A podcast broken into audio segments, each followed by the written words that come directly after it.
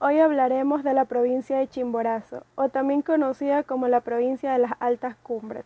Se la considera así por sus altas cordilleras del Ecuador. La misma está situada en la zona central del pasillo interandino y en la parte occidental se ubica el volcán Chimborazo, del cual nace el nombre de la provincia, el mismo que es muy visitado por turistas de distintos lugares, ya que es uno de los sitios turísticos más concurrentes de la provincia, ya que llama mucho la atención por su gran altura, la provincia de Chimborazo cuenta con 10 cantones.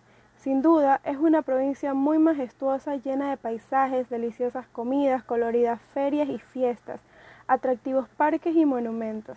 Chimborazo cuenta con una gran riqueza de patrimonio edificado que surgen desde las obras civiles, religiosas y monumentales hasta la arquitectura original y nativos del mismo. La provincia de Chimborazo cuenta con distintos ecosistemas, los mismos que dan paso a la agricultura, ganadería y explotación de minerales. Y estos recursos generan variedad en distintas industrias de lácteos, bebidas, materiales de construcción. Y estos son uno de los datos, historia e información que pueden conocer sobre todo lo que nos ofrece la provincia de Chimborazo. Sin duda, tienen maravillas por ofrecernos.